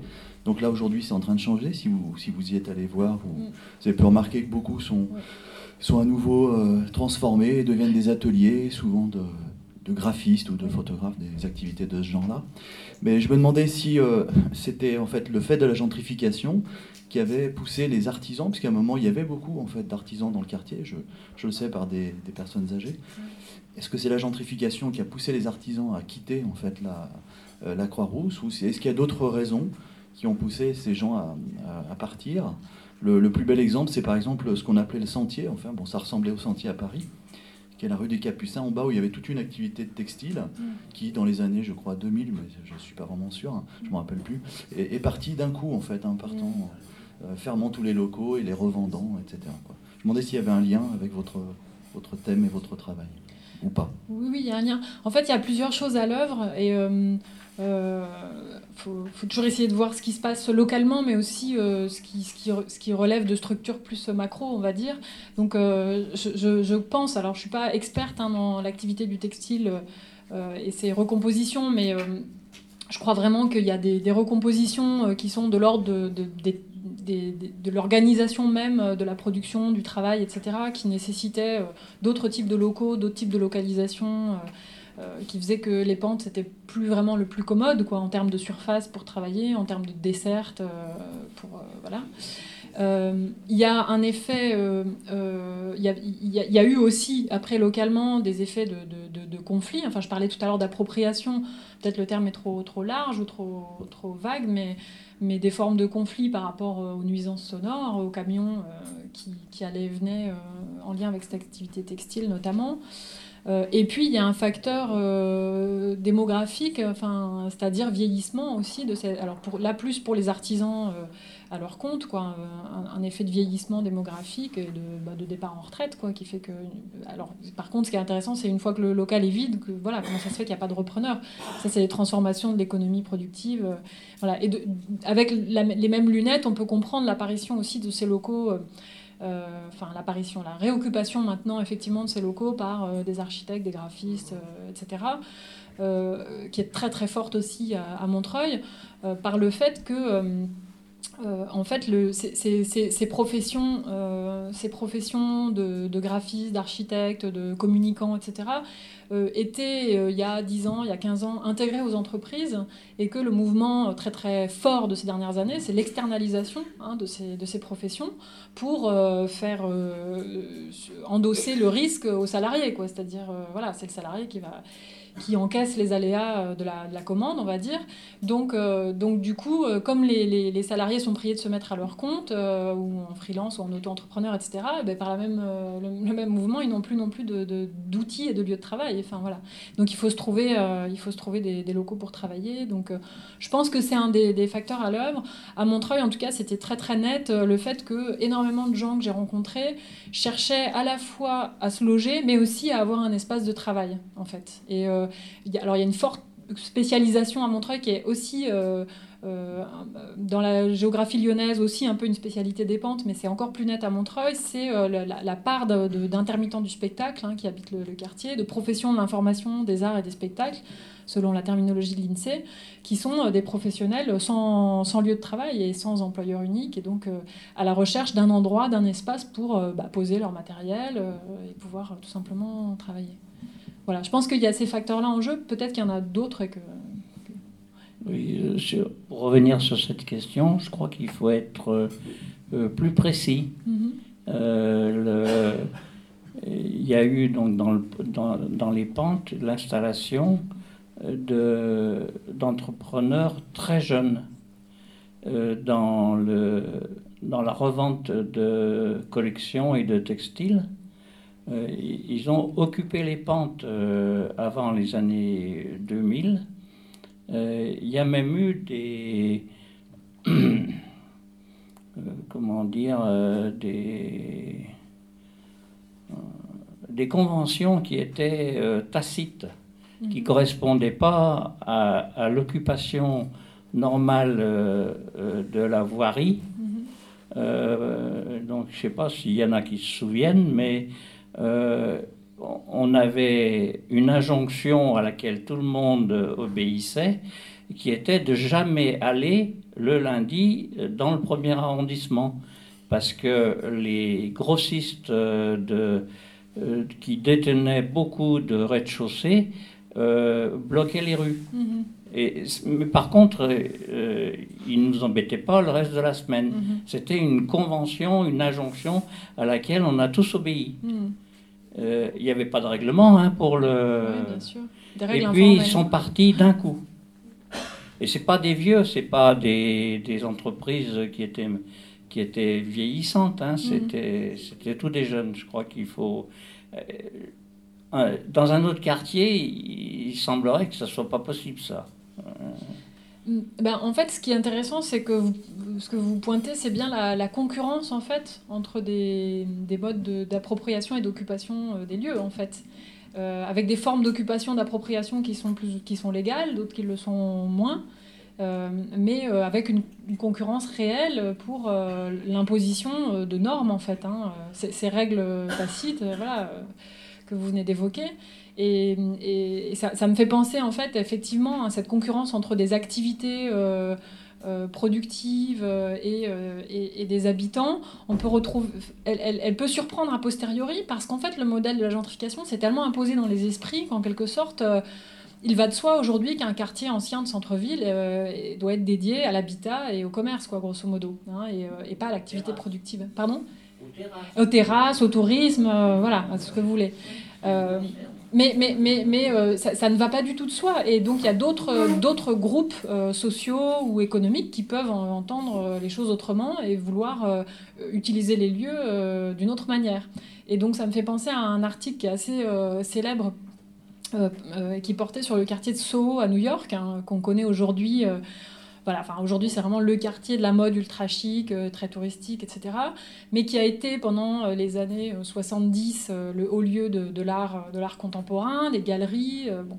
Et en fait, ce que raconte un collègue plus, plus expérimenté que moi largement, Jean-Samuel Bordreuil, euh, raconte en fait euh, l'émergence de ce quartier d'artistes hein, à Soho, euh, où on était au départ hein, dans un quartier d'entrepôt, pareil avec je crois des activités textiles qui étaient parties, donc des entrepôts vides, et où en fait il y a eu une forte concurrence entre deux milieux socio-économiques, on va dire, le milieu des artistes et euh, les, immigrés italiens de Little Italy, qui étaient juste à côté euh, du quartier Little Italy, qui eux se seraient bien vus s'étendre sur, euh, sur le quartier de Soho et faire du logement pour les Italiens, mais aussi des. je crois qu'il y avait un projet de gymnase, un parking, enfin voilà, des installations. des, installations de, pour le coup pour habiter en fait, pas sur le mode de la gentrification mais pour, pour, pour habiter. Euh, et euh, donc, euh, voilà, Bordreuil raconte très bien cette lutte pied à pied entre ces deux groupes, en fait, hein, qui tous les deux recourent du coup. Bah, à, tous les moyens possibles pour s'approprier l'espace, moyens licites et illicites, hein, et où donc bah, toutes les ressources sont, mises à profit. Et finalement, les artistes qui utilisent le plus les moyens illicites prennent l'avantage parce qu'en fait, du coup, euh, voilà, ils s'octroient euh, le droit d'occuper physiquement les lieux, d'y être présent. Et en fin de compte, si je me souviens bien de l'article, c'est assez décisif dans, dans l'issue. voilà, et puis il y a tout le travail fait auprès des élus, des pouvoirs publics, hein, pour obtenir un assentiment d'abord tacite, puis le mettre noir sur blanc dans dans des conventions, dans des euh, changements d'affectation des locaux, hein, parce qu'il faut passer les locaux de locaux d'activité à locaux d'habitation, etc. Donc, euh, donc oui, ça, illustre bien ces, ces, concurrences. Effectivement, je crois que les années 90 étaient, étaient tendues pour ça euh, dans certains secteurs des pentes. Oui, bonsoir. ce premier, enfin nous ne sommes pas dans le premier, mais est quand même paradoxal. Il n'y a pas longtemps, aux grandes dames de, ces édiles, il est sorti de quartier sensible de la politique de la ville. Alors que depuis, d'après vos statistiques, d'après l'INSEE, en 2006, si j'ai bien entendu, il y avait déjà 50% de CSP supérieurs.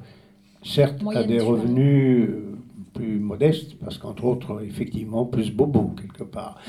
Euh, parce qu'on peut être très diplômé et, et être intermittent. Mais il y a aussi d'autres populations dont vous n'avez pas parlé, c'est pas votre sujet, mais enfin statistiquement elles sont là. Il y a quand même une population immigrée qui est d'une densité forte pour un centre-ville. Je n'ai pas de chiffre en tête malheureusement, qui joue, mais qu'on voit tout bêtement dans, dans, le, dans le bus S6. Hein.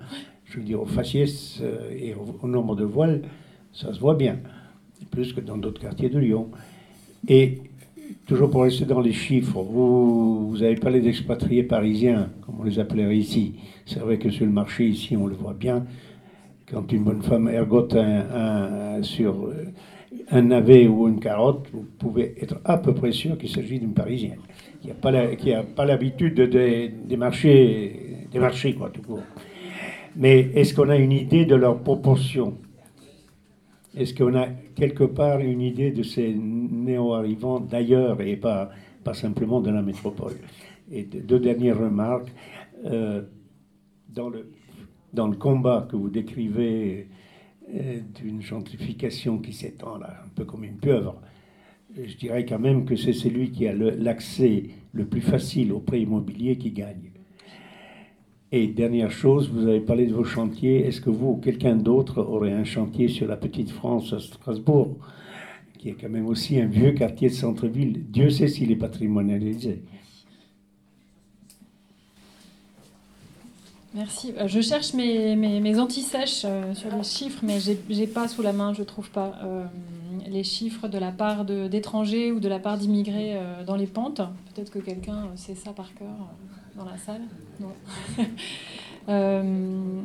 je peux pas vous dire. Je sais que dans, dans, dans le bas Montreuil, c'est autour de 20% pour, pour la part d'immigrés, ou 18% pour la part d'étrangers et 25% pour la part d'immigrés, qui inclut donc les étrangers. Euh, euh, et, ce qui est frappant euh, dans les données des années 90 à 99 et 99 à 2006, c'est que cette part est en croissance. Donc vous avez raison de souligner la présence de ces, de ces populations et qui sont loin d'être résiduelles. Alors, dans la dynamique à, moyen terme, je pense que leur part va, va diminuer.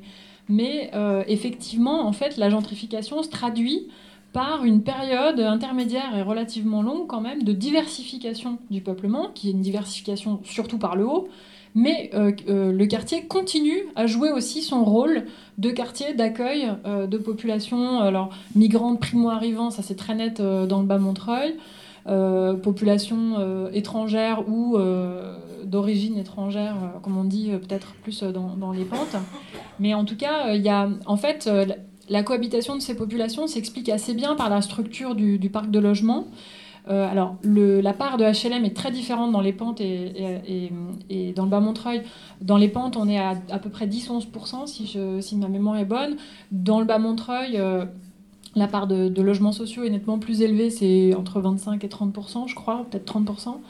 Euh, mais ça se joue en fait surtout par, paradoxalement, c'est pas dans les HLM vraiment que ça se joue, c'est dans le parc ancien. Et en fait, la cohabitation de ces populations s'explique par la coexistence de logements pas encore réhabilités et de logements déjà réhabilités, en fait. Et donc, dans ces logements pas encore réhabilités, euh, il y a de la location euh, euh, de, logements pas grands à des familles qui, là, du coup, sont nettement plus nombreuses à habiter au mètre carré, enfin, qui, sont dans, dans, des logements pas forcément très grands. Voilà, et, effectivement, euh, cette population euh, continue à, croître. Euh, alors dans le Bas-Montreuil, en tout cas jusqu'en 2006, c'est assez net. de même que l'augmentation des inégalités dans le quartier, qu'on peut saisir par exemple par les, inégalités de revenus. Hein. on, prend les revenus du premier décile, donc les 10% les moins riches, et puis les revenus du 9e décile, et les, 10%, les plus riches.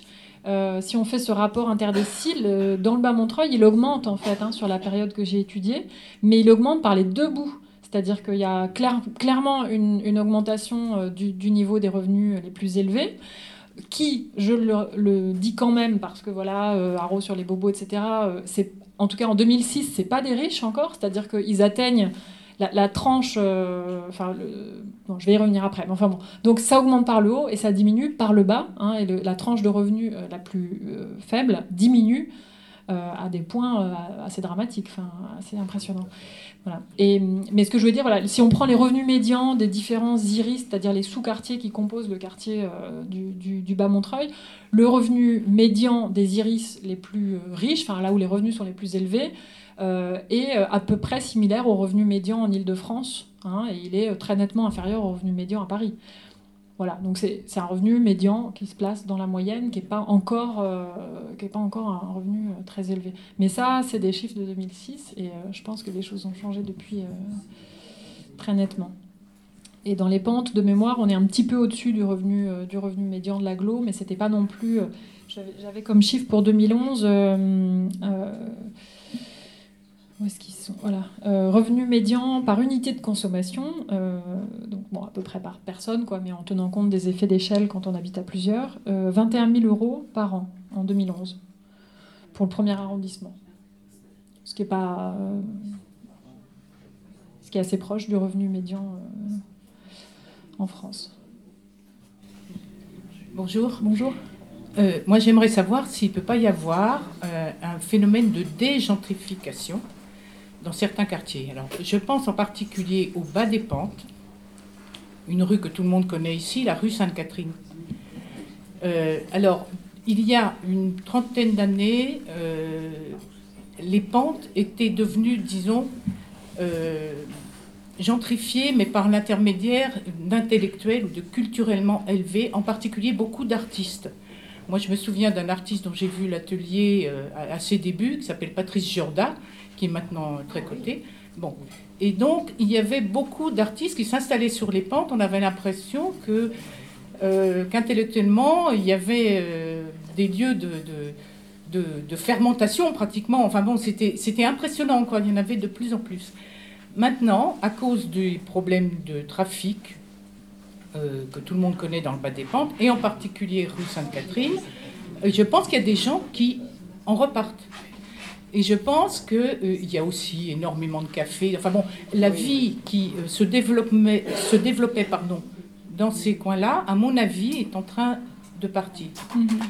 Et euh, alors, je voudrais évoquer autre chose qui est un petit peu à la marge, mais comme vous venez de parler de la région parisienne, moi j'ai habité, au début quand j'étais jeune mariée, j'ai habité Pantin dans un bâtiment qui s'appelle les Courtilières, un quartier qui s'appelle les Courtilières, qui est assez connu parce que Maintenant, malheureusement, c'est devenu un quartier quasi inhabitable, énormément de trafic de drogue, donc très très difficile à habiter, et qui est connu positivement parce que l'architecte est le célèbre Émile Ayot, qui a conçu en opposition aux bars d'habitation type les 4000 de la Courneuve qui sont à vol d'oiseau euh, tout près, hein, peut-être à 500 ou 800 mètres, euh, il avait conçu un système de, bâtiments donc, que j'ai habité euh, qu'on appelait entre nous euh, le spaghetti.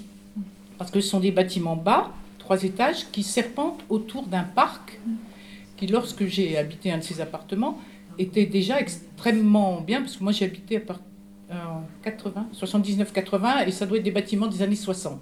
Donc il y avait des arbres, enfin bon, c'était très beau, et c'était assez mixte parce qu'il y avait des appartements HLM et des appartements euh, qui avaient été financés par le 1% patronal, c'est-à-dire des entreprises qui logeaient, et c'était notre cas, hein, euh, qui logeaient des gens d'un large éventail de, salaires et de positions sociales, disons, mais qui appartenaient à la même entreprise. Si bien que le milieu était assez mixte. À l'école où allaient mes enfants, c'était très euh, mixte, très, très bien. Quoi. Il y avait un mélange extraordinaire, aussi bien des, des gens enfants d'immigrés ou immigrés eux-mêmes, euh, des, gens plus ou moins intellectuels comme nous, disons, entre guillemets. Et euh, voilà, tout était très bien. Et depuis une trentaine d'années, une vingtaine d'années, euh, cet endroit qui était mélangé et qui permettait des contacts culturels variés est devenu une zone abandonnée, totalement délaissée. Mm. Alors, donc ça, ça m'a rappelé des souvenirs un peu anciens, mais je pensais à ça à, propos des pentes, hein, du bas des pentes. Est-ce que, le phénomène est réversible en ce qui concerne le, bas des pentes, euh, je m'attendais à ce que vous mentionniez euh, plutôt euh, la rue de la soif, quoi, enfin les bars, les activités nocturnes. Voilà. Donc oui, rue Sainte-Catherine, mais je pensais pas au trafic, je pensais plutôt à l'activité des sorties étudiantes. voilà. En fait, euh, bah, ici aussi, en fait, c'est un petit peu comme l'activité textile. Je dirais qu'il y a des, concurrences euh, entre eux, des, types d'appropriation des lieux, d'espaces, en fait, pour en faire euh, soit des ateliers d'artistes, soit des bars, quoi. Et donc, en fait, il y a des dynamiques qui, s'enclenchent et qui vont effectivement ensuite euh, donner l'avantage à tel ou tel euh, mode d'occupation. Euh, et manifestement, oui, dans, dans, le bas des pentes, c'est ça qui a pris le, qui a pris le dessus. Donc donc c'est un frein, oui, vous avez raison. C'est-à-dire que c'est l'opposition entre des manières d'habiter les lieux, d'occuper les lieux qui sont très différentes, qui sont relativement antinomiques quoi, et qui, qui, cohabitent, qui cohabitent mal. Je pense qu'il y a d'autres formes comme ça. Je, pense, je pense au, quartier du Canal Saint-Martin à Paris, qui s'est aussi beaucoup gentrifié et où euh, c'est devenu vraiment très très très à la mode maintenant, avec énormément de lieux de sortie, de bars, de restaurants, etc. Si bien que à partir du jeudi soir et, et à partir du printemps, là d'avril, il y a un monde de dingue absolument partout. Le matin, si on y va tôt le matin, il y a des tessons de bouteilles partout. Ça sent la pisse absolument partout. Enfin, c'est et, euh, et je, pense aussi que ça va être une, une forme de, de, frein, bien que, voilà, encore une fois, les logiques immobilières sont tellement puissantes à Paris et la valorisation immobilière de ce quartier est tellement forte que, que les, les, les gens, les gens qui ont acquis un logement là euh, voilà, peuvent vouloir y rester à tout prix. Euh, ou au contraire vendre pour encaisser la plus-value et puis partir avant que ça se dégrade. Mais il y, a des, y a des formes de, effectivement de concurrence très fortes et en quelque sorte euh, ça peut être aussi un effet de la, gentrification elle-même. C'est-à-dire que euh, au canal, c'est clairement ça. C'est-à-dire que ce sont des bars et des restaurants au départ créés par et pour des, des, gentrifieurs de, tout poil, euh, qui ensuite, en fait, euh, ce, mouvement de valorisation des lieux fait que bah, c'est attirant, c'est attractif, donc ça va attirer des usagers, des promeneurs, des touristes, et puis des gens qui voient qu'il y a de l'argent à faire sur ces activités-là, donc des vendeurs de crêpes, des, des etc. etc. Donc euh, c'est normal que, voilà, que le processus, en quelque sorte, continue et aille vers autre chose. Après, j'aurais du mal à, identifier ça à ce qui se passe aux courtières ou dans d'autres euh, euh, grands ensembles, dans la mesure où... Euh, c'est pas exactement les mêmes processus qui sont à l'œuvre. Il n'y a pas une forte attractivité de ces quartiers, donc euh, c'est pas vraiment des concurrences. Enfin, il y a des, formes de concurrence avec effectivement les activités euh, illicites de trafic, hein, qui sont aussi des, activités. Alors, il y, a aussi un travail sur un quartier comme ça, près du canal Saint-Martin, le quartier Sainte-Marthe, où Catherine Bidou a bien montré comment la gentrification de ce quartier, ça voulait dire la lutte pied à pied avec euh, le trafic de drogue, en fait. C'est-à-dire que. Et la réappropriation des cages d'escalier et des cours d'immeubles, qui étaient devenus effectivement des lieux de planque et des lieux de, de, de deal. Euh, et comment les jeunes gentrifieurs qui arrivent, euh, journalistes de 25 ans, euh, graphistes, etc., bah, vont finalement consacrer une partie importante de leur temps à la remise d'équerre des copropriétés, à faire les flics dans les cages d'escalier, à faire valoir leurs normes qui sont pas forcément du point de vue du sociologue, en tout cas, enfin voilà, nous on n'est pas là pour rappeler le droit, on est là pour constater les usages et on voit que entre aller plaquer, planquer du, du shit ou des, voitures en, en train d'être désossées ou euh, euh, mettre une petite table, des bacs de fleurs et faire des apéritifs entre soi. C'est des formes d'entre-soi, c'est des formes d'activité qui, euh, voilà, qui sont propres à, des groupes et qui font vivre, qui font vivre un, voilà, qui, qui, qui, sont la vie sociale et économique, parce que ces artistes, ils ont aussi des intérêts économiques aussi à se rassembler, à se regrouper, à faire du lien social, à se rencontrer à la sortie de l'école pour se dire tiens, est-ce que le film de machin, tu sais s'il se fait finalement, parce que là, le mois prochain, moi, j'ai rien. Euh, voilà, donc, euh, enfin, en tout cas, euh, dans certains, dans ces quartiers, à Montreuil, c'est très vrai aussi. C'est-à-dire que tout ce tissu social d'intermittents du spectacle crée aussi une sorte de, de, réseau professionnel très fort et s'appuie sur la vie résidentielle, hein, le fait d'avoir les enfants dans la même classe, d'être voisins, etc., etc., les dîners de quartier et compagnie pour en fait aussi euh, échanger des infos sur le marché du travail qui est le leur. Hein. Euh, donc euh, le, les, professionnels du décor, du théâtre et du cinéma sont légion, du costume, de, de, de, la scénographie, de la mise en scène. Et ils me racontent ça avec beaucoup de plaisir et je comprends parce que c'est une manière de recréer un marché du travail, enfin une, une, spatialisation des lieux en fait pour faire exister ce marché du travail qui sinon est complètement dématérialisé. Donc finalement on se retrouve au café après avoir emmené les enfants à l'école et là on échange des infos et on se dit bah tiens, on va répondre à cet appel d'offres ensemble, est-ce que tu veux pas faire une équipe, est-ce que tu connaîtrais un scénographe qui, etc. etc. Donc je me suis un petit peu égarée. Euh, mais en ce qui concerne les, grands ensembles et, comme, et, et les, les, lieux comme les courtières, il y, a plutôt un phénomène de, fuite, en fait, de départ des classes moyennes très très net et qui a été malheureusement un peu encouragé par les pouvoirs publics tout au long des années 80 et 90 à travers des politiques qui favorisaient, qui poussaient les ménages à accéder à la propriété. Donc des dispositifs concrets avec des, aides, des prêts à taux zéro, euh, euh, voilà, donc des dispositifs financiers pour, euh, pour soutenir le projet d'accession à la propriété et un discours idéologique valorisant, vantant l'accès à la propriété hein, comme étant voilà l'aboutissement, la figure du, du, propriétaire, du, la figure du bon, du bon gestionnaire de son patrimoine, du bon père de famille, de l'homme installé, etc., etc. Donc des manières de valoriser l'accession à la propriété qui ont fait que ces ces, logements euh, locatifs, et notamment le 1% patronal et les logements sociaux euh, intermédiaires, ont été euh, abandonnés, quittés par, par des classes moyennes qui ont cherché à accéder à la propriété, aussi parce qu'elles souhaitaient avoir un, jardin privé, une maison, etc. Donc, et donc, donc du coup, c'est ce départ qui a entraîné, si vous voulez, euh, ben, une vacance des logements. Et face à des logements vacants, les OPHLM, enfin les, les organismes, les bailleurs, peuvent pas se permettre de garder des logements vacants. Ça fait un manque à gagner important. Euh, et étaient bien contents que simultanément, en fait, à peu près au même moment, donc c'est-à-dire en fait au milieu des années, deuxième moitié des années 70, on a eu la politique du regroupement familial. Euh, où euh, euh, les, travailleurs migrants déjà présents en France ont pu faire venir leur famille, mais devaient pour cela justifier de conditions de logement décentes permettant d'accueillir tant, tant, de personnes. Et donc, bah, voilà, des intérêts se sont rencontrés. Les bailleurs qui avaient des logements vacants, les travailleurs migrants qui devaient justifier d'un logement en bonne et due forme, grand, etc., et qui allaient de fait payer leur loyer et permettre aux bailleurs de, tenir le coup. Donc, ça explique en partie, le, en grande partie, le changement de, profil euh, sociologique des, habitants dans ces grands ensembles. Et le dernier élément, c'est que bah, la crise économique qui a commencé euh, au milieu des années 70 et qui n'a fait qu'empirer, elle touche en premier lieu les catégories populaires et euh, les ouvriers de l'industrie au premier chef. Et donc, en fait, elle s'est traduite par une fragilisation très très forte de ces, ménages d'ouvriers et ou ouvriers employés, où très souvent un des deux membres du ménage a, perdu son emploi quand c'était pas les deux, ou a, dû, voilà, a eu des périodes de chômage qui font que là aussi, ça fragilise les, les, les, familles, bien sûr, au premier chef, mais aussi les bailleurs derrière, puisqu'il y a des, impayés du côté des loyers, du côté des charges, et que les bailleurs s'embarrassent pas toujours et disent en gros, bah, voilà, les charges sont pas payées, donc les, les immeubles sont pas entretenus. Enfin, voilà, on. Euh, n'engage plus de frais pour, pour l'entretien de ces immeubles. Et donc après, il y a une, spirale en fait hein, du délabrement qui fait que c'est plus du tout attractif.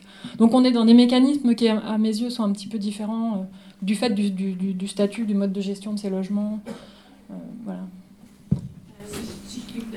Excusez-moi, parce que Madame vient de nous dire quelque chose euh, à propos des raisons qui ont fait que la mixité a disparu. Euh, parce que les, gens accédaient à la propriété, etc. je crois qu'il n'y a pas seulement ça. Si je prends toujours l'exemple que j'ai connu des quotidiennes, il y a aussi parce que les services de police préféraient fixer tout ce qui était trafic, problème, bon, fixer ça sur un quartier ne pas intervenir, euh, arriver à circonvenir. Oui, oui, vous avez raison, il y a aussi ça. Et au bout d'un moment, les gens marient partent. Oui, il y a aussi ça. Plutôt, plutôt que d'avoir plusieurs endroits à surveiller, ils préféraient que tout soit concentré sur un quartier. Mm. Ça leur facilite. Il y a aussi ça, il y a aussi ça en marge de quartier en gentrification, comme à Barbès par exemple, hein, où clairement il y a des, voilà, des luttes très fortes euh, de ce point de vue-là. Et les, oui, la préfecture qui fait pas forcément tout ce qu'elle pourrait, parce qu'en fait elle préfère effectivement que ce soit contenu dans un espace. Euh, particulier, vous avez raison. Et, oui, et, les courtières, juste pour dire, parce que ça peut être amusant à surveiller, euh, euh, donc là font l'objet non pas de gentrification, mais plutôt de politique de rénovation urbaine, dans le cadre de laquelle on a tendance à démolir cet habitat qu'on maintenant jugé négativement, stigmatisé. Et euh, pour faire suite à ce qu'on disait tout à l'heure sur les étoiles de Renaudie, etc., il y a eu une levée de bouclier pour ne pas détruire les courtières. Donc il y a aussi un mouvement de patrimonialisation. voilà, alors de là à ce que ça débouche sur la gentrification des courtières, je pense qu'il y a beaucoup de temps qui va s'écouler, mais euh, voilà. Euh, oui, bonsoir. Donc sur, sur les pentes, donc euh, moi, ma famille a toujours été. Donc on oublie qu'il y avait l'usine Gilet, donc il était très très ouvrier, ouvrier industriel.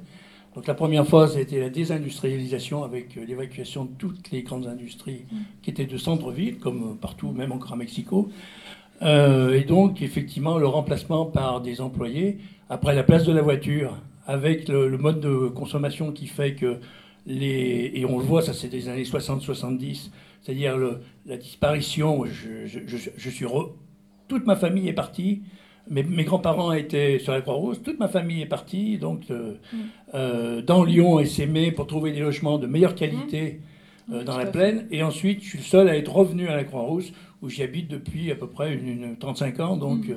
rue Bordeaux et ensuite rue Flessel, donc sur les les pentes, on voit qu'il y a ce qui attire les gens, encore même maintenant les jeunes qui arrivent, c'est la mixité. C'est-à-dire cette richesse de, diversité de, population. Et ce qu'on voit apparaître depuis maintenant, on va dire, euh, le baby boom qui prend sa retraite, c'est des gens qui viennent d'ailleurs et qui veulent retrouver le, quartier ou euh, l'imaginaire qu'ils avaient de leur ville. il y a 30 ou 40 ans, ils sont partis travailler à Paris, ailleurs. Et, malheureusement, ils se rendent compte que c'est un quartier qui a complètement changé depuis les années 70, qui est très dynamique, qui est très ouvert sur les, sur les, jeunes, sur, euh, donc c'est bruyant, c'est diversifié, il y, a, il y, a, du trafic de drogue, mais il y en a partout, en ville euh, et, en, et, en, banlieue. Donc, euh, donc le problème, moi je pense, n'est pas là. Mais par contre, ce qu'on voit quand même, parce que moi j'habite dans un immeuble, dans un appartement de Canu, où avant il y avait trois foyers. C'est-à-dire que l'habitat, la taille de l'habitat a énormément mm. bougé et on le voit maintenant même en banlieue, c'est-à-dire que du fait des familles monoparentales, on peut construire des immeubles, des appartements, on n'arrive pas à augmenter les populations. Euh, vous prenez une, commune comme Dessines, qui s'est stabilisée depuis une dizaine d'années, alors qu'on construit énormément grâce à l'arrivée du tram. Donc il y, a un, vrai problème. Et moi j'ai connu la, rue Sainte-Catherine, euh, je l'ai connue euh, gentrifiée, parce qu'il y avait des beaux commerces. C'était le centre-ville. Il y avait des ouvriers, des artisans. Ensuite, ça a été complètement abandonné. Euh, et, maintenant, ça a du mal à remonter du fait de cette, euh, ce côté festif. Euh, et quant au sentier, bah, le sentier, il est passé de l'autre côté du Rhône. Hein, donc, mais ça a été un phénomène très épisodique et qui est lié au, coût faible des locaux. Des locaux. Et à l'heure actuelle, les intermittents du spectacle, c'est la plus forte densité hein, quasiment en France. C'est lié aussi à la capacité de pouvoir utiliser, y compris les caves. Oui. D'accord. Eh ben, merci à tous pour euh, d'être venus à cette rencontre et n'hésitez pas euh, à aller voir notre libraire euh, voilà, pour cette passionnante enquête. Merci. Merci à vous.